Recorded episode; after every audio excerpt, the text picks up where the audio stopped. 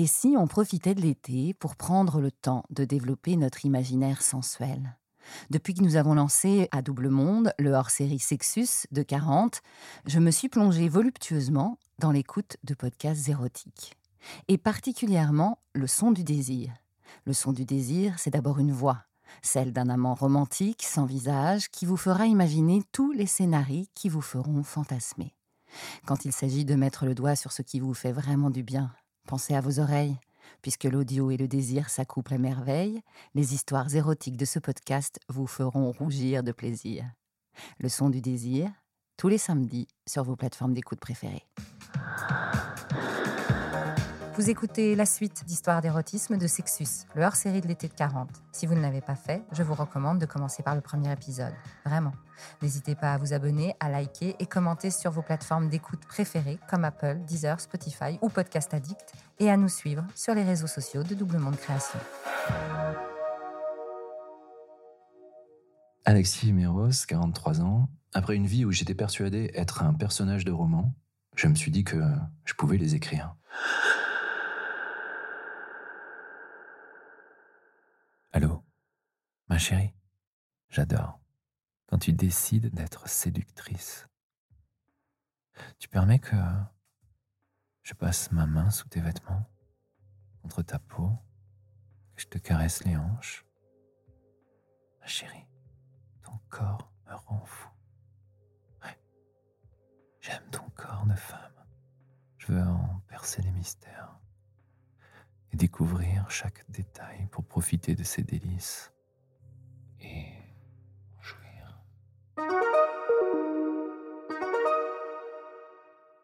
J'avais vraiment envie de faire quelque chose qui soit euh, axé autour du désir féminin. J'avais envie d'écrire, j'avais envie de, servir à quelque chose. Peut-être étais-je totalement euh, un peu candide, un peu naïf, mais je me suis dit, euh, tiens, si tu veux faire un podcast, c'est maintenant. Je voyais la nouvelle éclosion du, genre podcast. Et puis, je cherchais pour mon, plaisir personnel, ne, ne, le nions pas, des sons, juste des sons. moi, la pornographie en elle-même n'était pas forcément quelque chose qui m'intéressait. Je voulais créer la meilleure des bandes sons pour baiser. Parce que tant qu'à faire la chose, autant la faire dans des bonnes euh, dispositions. Pour une bonne disposition, il faut bien que le, design sonore de l'endroit eh soit adapté à ce que l'on va faire. Et je faisais des playlists, je cherchais des morceaux et je me dis, tiens, si j'avais un morceau où dessus il y a des râles humains, des, des, des, sons. Et je cherche et je cherche et je cherche et je ne trouve pas. Si tu ne le trouves pas, tu le fais toi-même. J'ai commencé à faire ça et euh, à me dire, tiens, euh, est-ce que je vais faire une sorte de banque d'orgasmes Bon, c'est un peu compliqué. Euh, je peux mettre les miens, je peux mettre ceux d'une copine, mais bon, est-ce que ça va la tenter? J'en sais rien. Bref. Et ne trouvant pas ça, ce truc en podcast, mais si je le crée, tiens, je peux appeler ça le son du désir. J'avais le nom. Et je me dis, bon, mais si je fais juste une, un, un, son avec que des orgasmes, euh, ça m'intéressait peut-être pas grand monde comment on peut faire pour euh, faire en sorte que les personnes qui en ont marre des films porno et qui en ont marre de ce qui entoure les films porno, de toutes ces publicités hyper avilissantes, comment on peut faire pour que toutes ces personnes, eh bien, le, elles y trouvent leur compte par le son On va écrire des histoires. Et comme j'avais envie d'écrire un roman un peu romantique, euh, peut-être avec quelques touches d'érotisme dedans, bah, je me dis, tiens, ça va me forcer à écrire. Je vais faire un épisode toutes les deux semaines. Et euh, ça va m'entraîner. J'avais déjà écrit peut-être 4 ou 5 romans jamais terminés, mais là je me dis, ok, va à fond.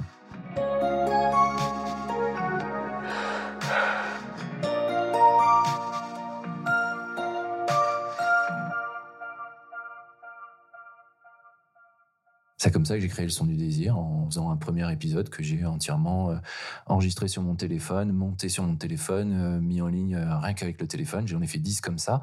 Et je me suis dit, si avec juste un téléphone, ton imagination, ta voix, parce que personne voulait interpréter mes trucs, tu arrives à faire quelque chose et fédérer une communauté, avoir un peu de presse, c'est gagné. Si au bout de 10 épisodes, eh bien, il n'y a rien, bon, laisse tomber c'était un peu facile de se loger directement en tête des audiences podcast par genre. Et du coup, je me dis, tiens, c'est cool, on est dans les trois premiers au niveau sexualité. Ça m'a permis de découvrir euh, certains autres et de tirer euh, une façon de me différencier euh, dans ces podcasts qui sont des podcasts érotiques. Et je me suis servi de tout ce que j'ai vécu auparavant pour créer ces aventures. Aujourd'hui, on en est à peut-être plus de 80 épisodes, 80 aventures différentes eh bien, il n'y en a pas une où il y ait quelque chose de purement fictionnel. Et ça va dans tous les sens, que ce soit des épisodes comme euh, euh, une piscine érotique à Miami, comme euh, un épisode où l'auditrice qui est héroïne, car ce sont des épisodes où, l'auditrice devient héroïne du podcast. Oui, ça s'adresse à vous, parce que ça commence par Allô ma chérie, tiens, je t'appelle et et je vais t'emmener dans une aventure.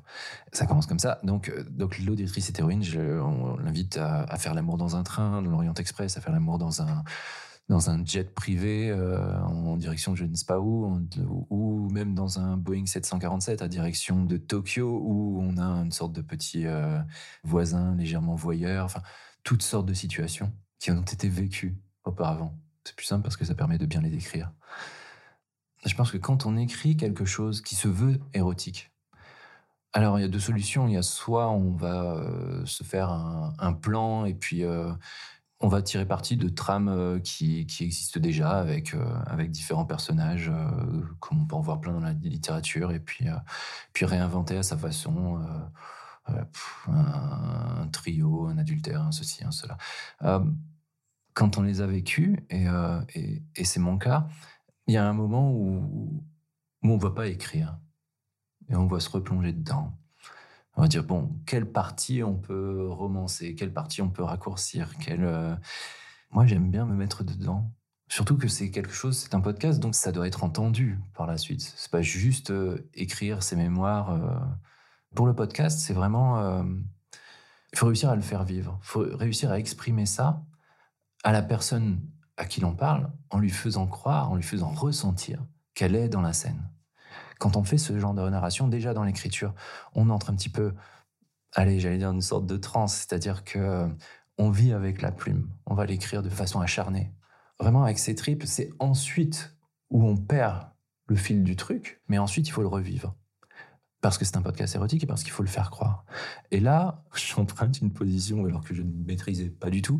Je vais interpréter ce personnage. Et je l'enregistre en deux parties. J'enregistre d'abord toute la narration et après je vais euh, enregistrer euh, euh, la partie personnage où va y avoir le bruit des vêtements. Je vais vivre le truc. Mais quelquefois, je vais complètement enlever ma chemise si je dois enlever ma chemise pour, pour vivre la chose. Quand je travaille avec des comédiens et que je dois leur expliquer comment interpréter ces textes-là, les textes que je vais écrire, il y en a certains qui, malgré le fait qu'ils soient comédiens professionnels, ils n'y arrivent pas parce qu'ils n'arrivent pas à se mettre dans ce degré d'intimité. On doit se mettre dans un degré d'intimité hyper intense. Un peu presque comme si on mimait la scène. Mais finalement, oui, vous la jouez, mais alors jouez-la réellement.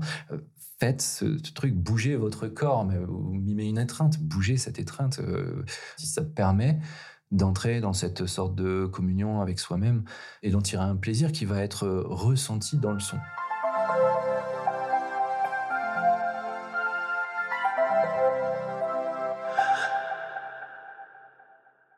Pense que beaucoup de monde peut penser que j'utilise euh, ce podcast à des fins euh, de drague, des fins de rencontre, et en fait, il n'en est rien. Je ne rencontre personne.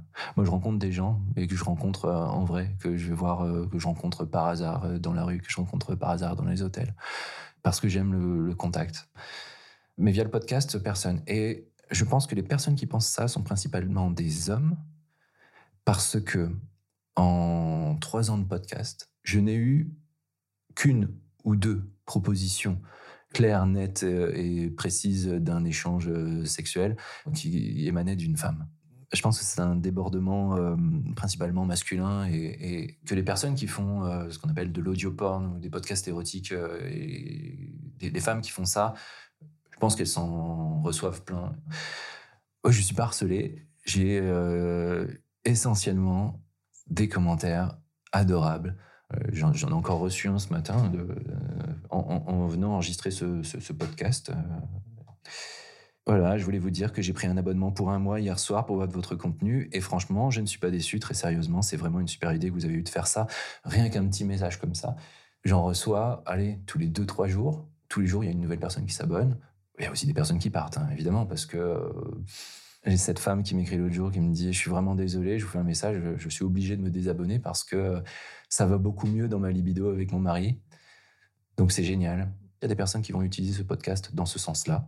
Il y a des personnes qui vont utiliser ce podcast. Euh, j'ai eu ce témoignage de, de, femmes qui me disent euh, bah Moi, mon mec, il me touche plus. Euh, j'ai J'ai 45 ans et pourtant je déborde de désir, je déborde de libido, j'ai envie tout le temps, mais je ne veux pas tromper mon mec. Et je me touche la nuit en écoutant votre podcast et il dort à côté de moi, il ronfle et c'est pas grave, j'ai ma main sur lui et je jouis et je suis contente. Et euh, ça me va. Il y a des personnes euh, qui ont des postes euh, très haut placés dans l'administration, dans des ministères et qui sont abonnés au podcast et qui, qui m'écrivent de temps en temps en commentant les épisodes sous leur vrai nom. Je dis, mais ok. Et il y a des hommes qui écoutent. On a 20% d'abonnés hommes. Donc, pour diverses, diverses raisons, il y a des personnes qui vont simplement aimer qu'un euh, homme euh, leur parle avec une voix d'homme et leur fasse vivre euh, des fantasmes. Alors, c'est pas à destination des hommes, mais c'est génial que des hommes écoutent ce podcast. Moi, je trouve ça formidable. Ça prouve qu'on peut s'exciter avec plein de choses différentes. L'intro ne change pas, ça commence par Allô, ma chérie. Les choses sont plutôt claires et simples, et puis après, viennent écouter qui veuille. Ça, c'est la magie de l'audio. C'est un podcast qui en, survie euh, bien souvent. C'est pour ça que j'essaye de d'aller chercher des fonds en ce moment, de trouver des investisseurs, de réfléchir un peu euh, différemment euh, la chose pour garder l'essence même du podcast, c'est-à-dire le côté humain, le côté réel, le côté écrit, et qui puisse être ouvert au plus grand nombre. Mais ce qui est amusant en faisant les, aventures pour, pour le son du désir, c'est que je me suis créé un personnage. Ce personnage me ressemble alors, je ne sais pas si c'est le personnage qui essaie de me ressembler ou moi qui essaye de ressembler au personnage. Il y a quelque chose de très proche. Je me détestais quand j'avais 20 ans. Je me haïssais. Aujourd'hui, je m'aime plutôt bien. Donc, c'est plutôt chouette. Euh, je pense que j'ai réussi à avoir une certaine, euh, une certaine aisance et puis une possibilité de séduction beaucoup plus importante aujourd'hui que je ne pouvais l'avoir auparavant. C'est même pas une question de, moyens, euh, comme on peut le penser quand on a, euh, je sais pas, 18-20 ans, on se dit ah si j'ai plein de thunes, machin. Non, non, c'est vraiment autre chose. Je pense que la partie culture y est pour beaucoup. Et puis et puis savoir ce qu'on aime, savoir ce qu'on n'aime pas, savoir dire non. Quand on sait bien dire non, on arrive mieux à dire des, des, grands oui. Et, et je suis je suis plutôt content en fait de là où j'en suis, même si pour moi, ce qui m'intéresse vraiment, c'est l'étape d'après. L'étape d'après, c'est d'endosser encore plus le personnage d'écrivain. Mais je pense que l'érotisme, je ne m'en départirai jamais. Et il est juste propre à, ma personne, à ce côté de, de vouloir plaire à l'autre, de vouloir essayer de, créer une connivence, juste l'espace d'une seconde qu'elle existe. Ça, c'est assez chouette. Vous écoutiez 40 Sexus, le hors-série de l'été de 40. Réalisation et narration, Marjorie Murphy, montage Adrien Stiefel. Merci à Sébastien Ossona pour le générique du podcast et à Marie-Sophie Duval pour le graphisme. Bel été, rendez-vous mardi prochain. D'ici là, profitez. Si, sex and sun.